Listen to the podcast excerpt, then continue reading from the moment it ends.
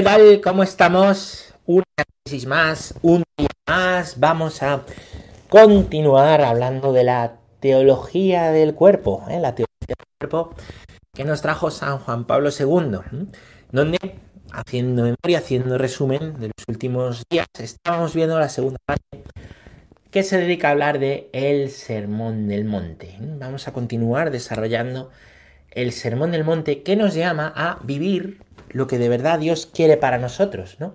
Frente, frente pues a una interpretación de la ley que han hecho los escribas y los fariseos, que se aleja totalmente, ¿no? De, pues del designio de Dios por encima de la ley. Han reducido la, ley a una casuística, pero una casuística que vale para, pues para sus fines, ¿no? Dice el Señor, eh, cargáis fardos pesados, ¿no? A los otros, y, vosotros, no sé bien cómo lo dice, ¿no? Pero básicamente es, estáis poniendo el peso de la ley, estáis como, como arrojando a Dios. Qué feo es eso, ¿no? Arrojar a Dios y en vez de evangelizar, dar, hacer de la fe una ideología y arrojársela contra los demás, ¿no? Es lo contrario justamente al, al testimonio, ¿no? Al testimonio, es una especie de, de proselitismo machacante, ¿no? Una fe que no busca, mm, no busca tocar el corazón ni amar a la persona, sino, sino aplastarla y quedar por encima, ¿no? Bueno, pues, pues es una tentación, es una tentación reducir a eso la, la fe. Y el sermón del monte, ¿vale? Cristo, pues, pues frente a eso, ¿vale? Nos va a hablar al corazón. Ya hemos explicado esto del corazón alguna vez, hoy vamos a entrar un poquito más en profundidad qué es el corazón y qué significa que Dios va al corazón de la persona, ¿vale? Por ejemplo, dice Mateo 5:27, habéis oído que se dijo, no cometerás adulterio. Pues yo os digo, todo el que mira a una mujer deseándola, ya cometió adulterio con ella en su corazón. A lo largo de hoy empezaremos en esta catequesis y los próximos días vamos a ir analizando lo que quiere decir estos dos versículos, Mateo 5, 27, 28. Aviso que se dijo, no cometerás adulterio, pues yo os digo, todo el que mira a una mujer deseándola ya cometió adulterio con ella en su corazón. Vamos a irlo desgranando, ¿vale? Y, bueno, pues para tratar de entender mejor, porque así podremos entender mejor cuál es el designio de Dios, ¿vale? Pues para, para la relación matrimonial entre el hombre y la mujer, que tiene mucho que ver con ese principio del que ya hablamos en la, en la primera parte.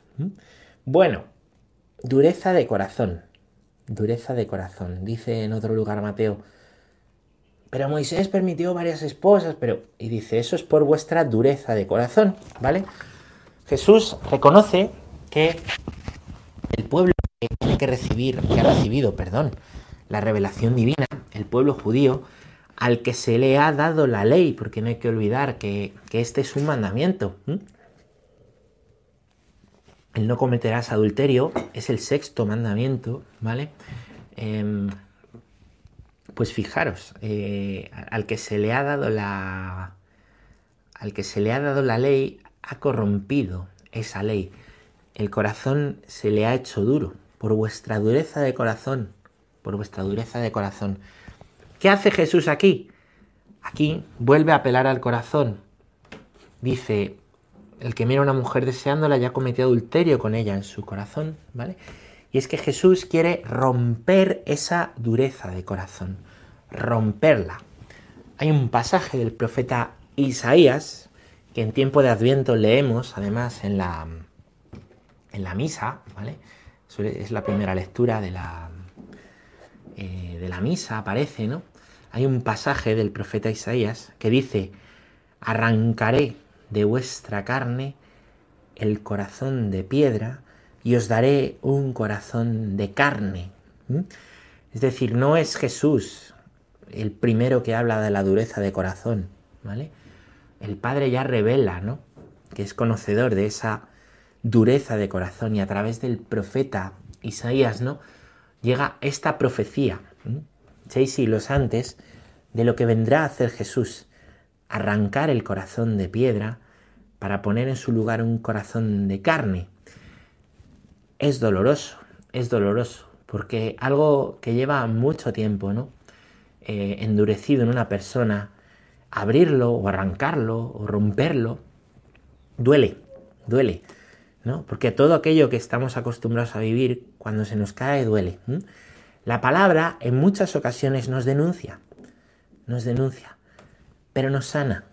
Porque la intención de la palabra, cuando la palabra denuncia, no es destrozarnos, es llamarnos a la conversión, es salvarnos. ¿Os acordáis que os digo siempre, Dios es amor? Detrás de toda palabra, aunque sea una palabra dura, aunque sea una palabra denunciante, hay una intención amorosa de Dios que no quiere, dice en otro lugar la Biblia, la muerte del pecador, sino que se convierta de su conducta y que viva.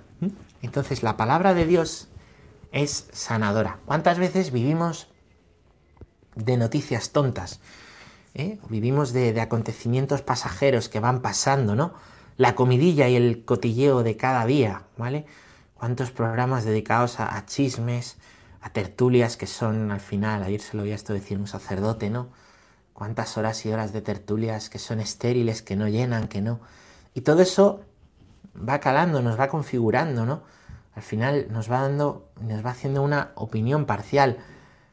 Aquello que escuchamos nos alimenta, nos configura el corazón, nos endurece también el corazón, nos enfrenta los unos a los otros en muchas ocasiones, sobre todo hoy que todo se, se reduce ¿no? a, a nosotros contra vosotros, a vosotros contra nosotros. Qué esterilidad. Y cómo la palabra de Dios no es simplemente una noticia más, no es simplemente una tertulia más, no es una opinión más, que ese es el riesgo, hacer de la palabra de Dios una opinión más. La palabra de Dios es una buena noticia, de hecho, no se lee la palabra de Dios, se proclama, la iglesia habla de proclamar la palabra de Dios cómo se proclaman las buenas noticias, ¿no? Cómo se proclama las grandes victorias, cómo se proclama aquello que, que, que, estamos contentos, ¿no? No simplemente se dice o se lee como algo pasado, ¿no? Bueno, pues aquello de lo que nos alimentamos, aquello que leemos, aquello que vemos, aquello que escuchamos, va configurando el corazón. Y si no vivimos en la verdad al final, si no nos catequiza la palabra de Dios, nos catequizarán otras voces las voces de las tertulias, de las opiniones, de las modas o de las ideologías de turno, que no tienen por qué ser todo malo, pero que no, que no curan y que nos salvan. La palabra de Dios es una buena noticia siempre, aunque a veces sea dura, porque busca que te salves. Siempre la palabra de Dios quiere que tú estés mejor, que tú estés mejor. Es un alimento, es para eso, es para eso a veces no entendemos la palabra de Dios en algo en nuestra vida, por eso es bueno formarse o esperar que Dios ya nos iluminará, pero la palabra de Dios siempre es para bien. Leerla es fundamental y necesario, ¿no? Y la palabra de Dios, ¿vale? Revela cómo Cristo ha venido a penetrar y romper ese, ese ¿eh? corazón duro.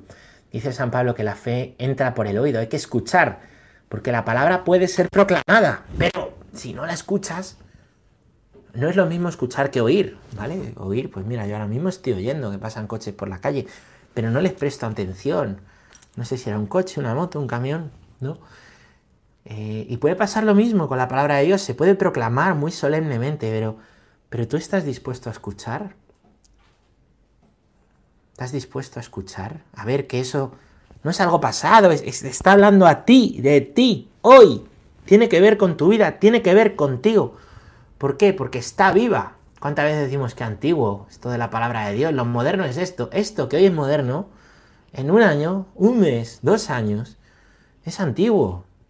Es antiguo. Ayer veía un vídeo del 20. ¿Os acordáis alguno del 20? El 20 era lo más hace 10 años para yo que era joven. y era tremendo. Y hoy, ni existe. Ni existe, ¿no? Lo que hoy es nuevo, mañana es viejo, ¿no? Lo que hoy nos presentan como progre, mañana es, carca, mañana es anticuado, mañana es... ¿Por qué? Porque el verdadero progreso, como os digo, siempre es hacia adentro. La palabra de Dios habla, habla, perdón, al hombre concreto, concreto, al hombre actual, al hombre de hoy, al hombre histórico, porque toca la antropología. La antropología ya la hemos visto en la primera parte, ¿eh? es la verdad de quién es el hombre y de quién es la mujer, no la moda.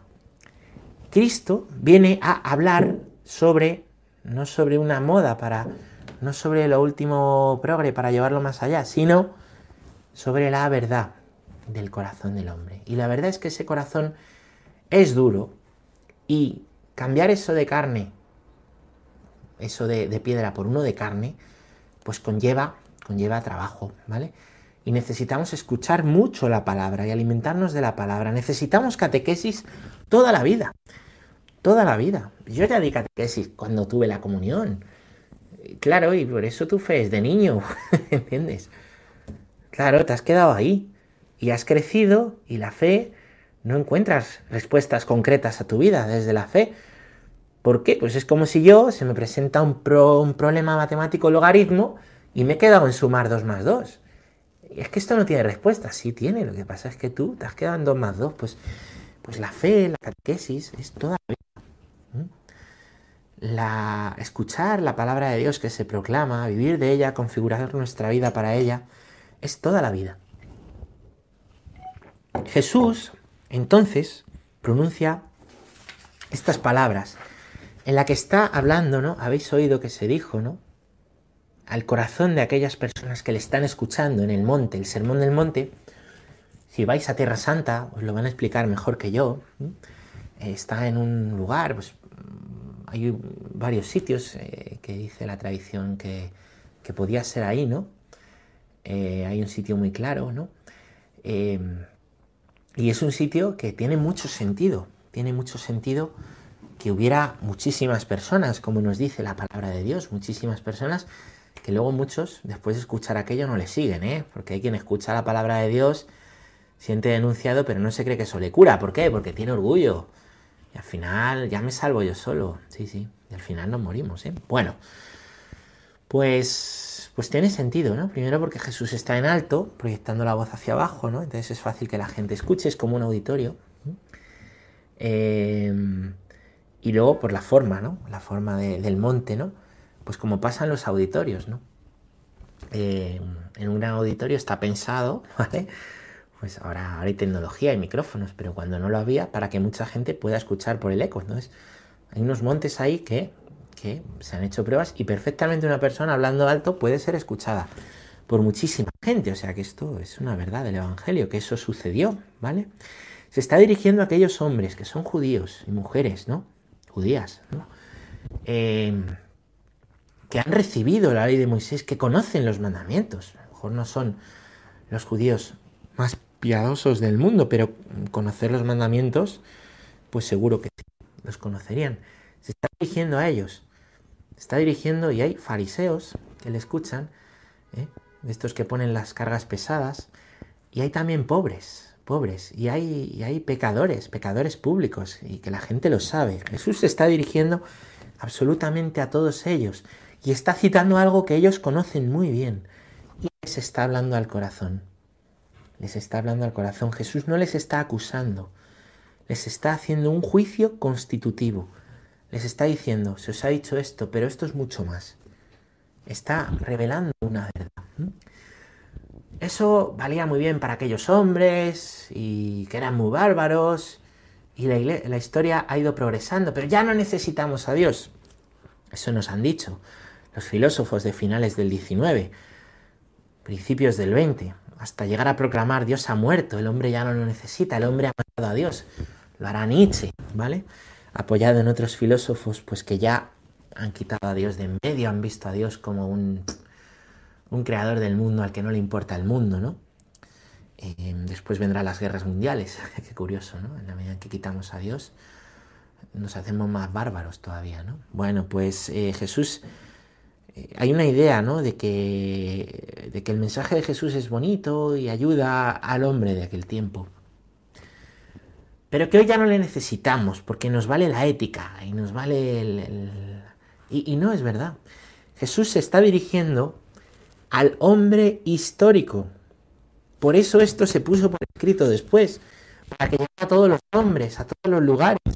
Los discípulos ven esa necesidad y lo ponen por escrito. En concreto aquí encontramos a Mateo, que era publicano, pecador público, por cierto, ¿eh? y escuchó la buena noticia y Jesús le habló a ese pecador. No, era el mejor del mundo, ¿no? Jesús le habló a ese pecador. ¿Mm? Bien, pues Jesús se está dirigiendo a todos, a ti y a mí. Está hablando al corazón. Está hablando al corazón porque está mencionando el corazón continuamente en este sermón del monte. Jesús habla del corazón. ¿Qué es el corazón en la escritura? Mirar, os leo algo del, Evangelio que puede resultar revelador. Del Evangelio, no, del Catecismo, perdonar.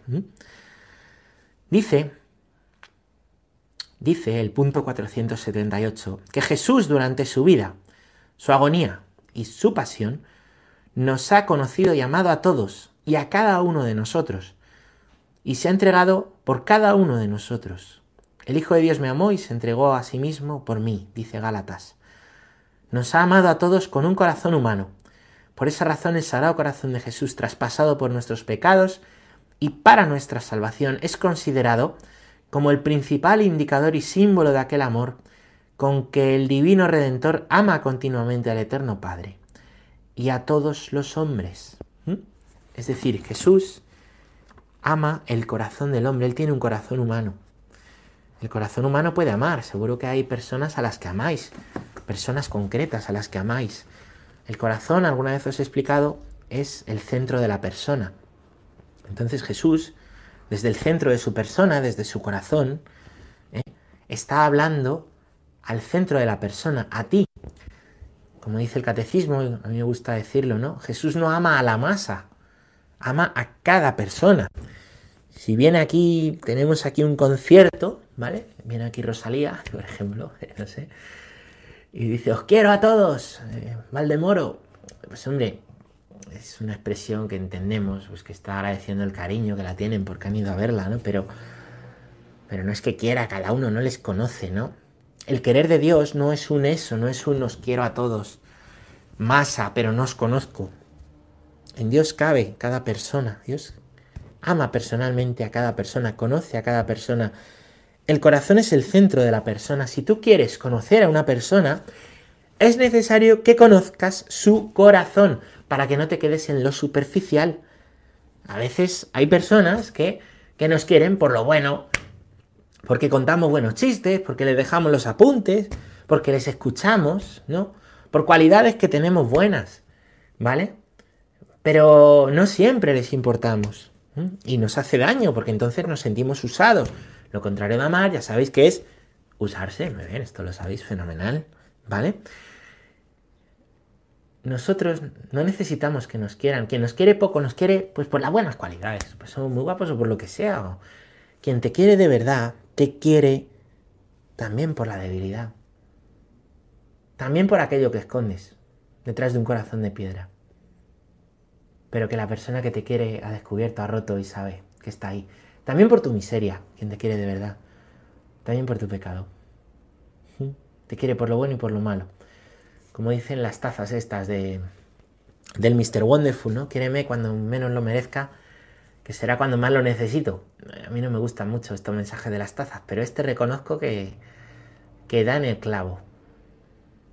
Así es el amor verdadero, cuando uno no lo merece, ¿no? pues así te quiere quien te quiere de verdad. Así necesitamos que nos quieran, así nos quiere Dios. Por lo bueno y por la miseria. Por eso, aunque con palabras duras, ¿eh? se dirige a nosotros, por amor. Palabras duras a veces, quiero decir. Por amor, para llamar a la conversión, porque le importa nuestra salvación. A veces tenemos una idea muy infantil de Dios es que esto cómo va a ser de Dios, es que esto es un poco esto de la vida entera, dar la vida entera, entregar la vida, es que son cosas duras, es que o esto de pecadores, o esto de Pero oye, ¿acaso un padre y una madre que quieren a su niño, a su niña, no? ¿No le dicen también cosas que el niño o la niña no le gustan oír por su bien? Pues si un padre y una madre que son imperfectos, porque nadie es perfecto, ningún humano, salvo Dios son capaces de dar esas palabras por amor y hablar en verdad a los hijos, les quieren cuanto más Dios. A veces tenemos una idea de que Dios casa con mi em, sentimiento o emoción. Entonces, si Dios dice algo que a mi sentimiento, a mi emoción le... Eso no puede ser bueno. No, no, al revés. Si es para curar, es para sanar, es por amor, ¿no? ¿Por qué? Porque Dios y Jesús en la predicación, Jesús es Dios, une une, une, ¿no? Em, la verdad con la caridad, las dos cosas. Y nosotros para el testimonio unimos, necesitamos unir, perdón, la verdad, con la caridad. Entonces, quien te quiere poco, no quiere tu corazón, quiere lo externo. Quien te quiere de verdad, pues se preocupa por conocer tu corazón y te quiere en todo. Te quiere siempre, que a veces cuesta, ¿no? Humanamente. Eh, y a veces esperamos que nos quieran de una manera y a lo mejor no nos quieren de esa manera. A lo mejor no pueden o a lo mejor es por nuestro bien. Esto también hay que verlo, ¿vale? No, no precipitarse en los juicios, ¿vale? Dice una frase el obispo Munilla que a mí me ayuda mucho cada vez que se la he escuchado, ¿no? Que el, el corazón no es de quien lo rompe, es de quien lo repara. Y el corazón de Cristo, queriéndonos así, no ha venido a romper, ha venido a reparar. Si os fijáis, la expresión arrancaré de vuestra carne el corazón de piedra y os daré un corazón de carne, no viene a rompernos el corazón, viene a quitarlo y poner uno nuevo. Esto es, viene a arreglarlo, a repararlo, a repararlo. Un corazón que el mal no toca. Ese es el corazón de Dios. Ese es también el corazón de María, ¿eh? Ahora que hemos celebrado la Inmaculada Concepción, un corazón que no está manchado por el pecado, ¿no? El corazón de Cristo no, no está, no lo ha tocado el pecado, ha cargado el pecado. ¿Para qué? Para darnos a nosotros un corazón nuevo, pero necesitamos dejarnos traspasar por la palabra y por Él, ¿no? Entonces Jesús, ¿eh? en este sermón del monte, ha venido a hablarnos a todos. No es que estos eran judíos, no. Ha venido a hablarnos a nosotros también. No, es que estos eran viejunos y ahora no. Ha venido a tocar la antropología, el centro de la persona, ha venido a quitar la capa de piedra. Ha venido a eso, ¿no? A cada hombre, en cada lugar, en todo lugar y en todo tiempo. Si os fijáis, si os fijáis, Jesucristo no habla de individuos en este sermón del monte.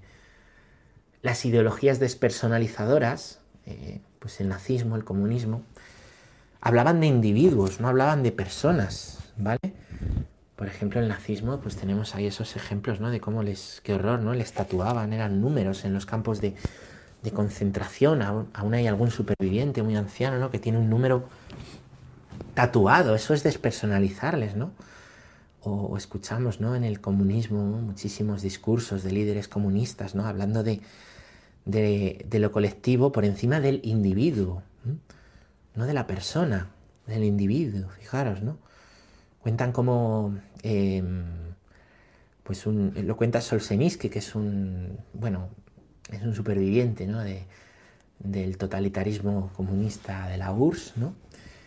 Y cuenta, pues como, como un, un, cargo ¿no? del partido se, pues se, pegó un discurso, se pegó un tiro, ¿no? Después de, de entrar a hablar con, con Stalin, ¿no? Con Stalin porque su hijo había muerto en un accidente, en un accidente en carretera. Y Stalin lo que le pudo decir es, mira, eh, en el futuro nuestro pueblo construirá carreteras mejores para que no mueran más hijos. ¿Qué esperanza le quedó a ese hombre? Si su hijo se había muerto y se pegó un tiro, ¿no? Esto lo cuenta, esto lo cuenta Solzhenitsyn, ¿no? tiene una trilogía de libros que se llama Archipiélago Gulag, que es tremenda, tremenda, ¿no? Pues Jesucristo no viene a hablarnos aquí de individuo, no, no viene a hablarnos de, de los individuos, ¿no? Habla del corazón, habla de la persona concreta. Te habla a ti, a ti, ¿vale? Poder entender, poder entender este mandamiento, no es un mandamiento nuevo, o esta ética que, que toca la antropología, que es mucho más que ética, pero que, está pues aquí fundando Jesús una ética del corazón dirigida a la persona, ¿no? pues requiere saber que nos está hablando al corazón, nos está tocando el corazón. ¿eh?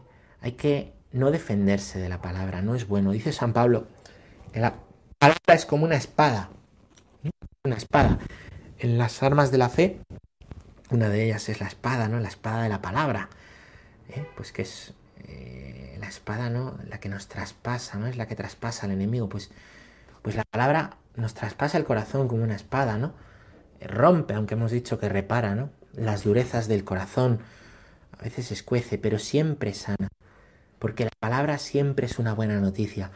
Porque Dios no, se, no te está hablando como un líder totalitario que viene a imponer una ideología O no te está hablando como un líder democrático que te hace unas promesas de bienestar. Te está hablando como alguien que le importa tu vida, que le importa tu salvación, que le importa tu vida, que no termina con la muerte, que esta vida es el comienzo de algo que no termina jamás. Y eso lo hace a través de la palabra. Como os digo, vamos a empezar a partir del próximo día a ir hablando e ir desgranando despacio estos versículos, Mateo 5, 27, 28, empezando por el habéis oído que se dijo. Jesús ya sabe que eso que les está diciendo ya lo han oído. Les está diciendo, cuidado con estar vacunados. Esto lo digo yo también como una actitud buena para vosotros, para mí, cuando escuchamos y leemos la palabra de Dios. No pensar que ya no nos lo sabemos todo. Cuidado, ahora que se habla tanto de vacunas, que llega la vacuna, cuidado con vacunarnos de Dios, con pensar que ya no lo sabemos todo, con pensar que yo ya tengo mi, religión a medida, mi supermercado, ¿no? Pues frente a eso, también nos alerta la palabra. Habéis oído que se dijo, pero yo os digo, con una autoridad nueva, pues vamos a ir viendo. ¿Qué significa esto que nos dice Jesús? por amor y con amor. ¿Qué significan estas palabras que entran a, a reparar el corazón? ¿Vale? Medicina curativa de Dios. Seguiremos en la próxima catequesis. Muchas gracias.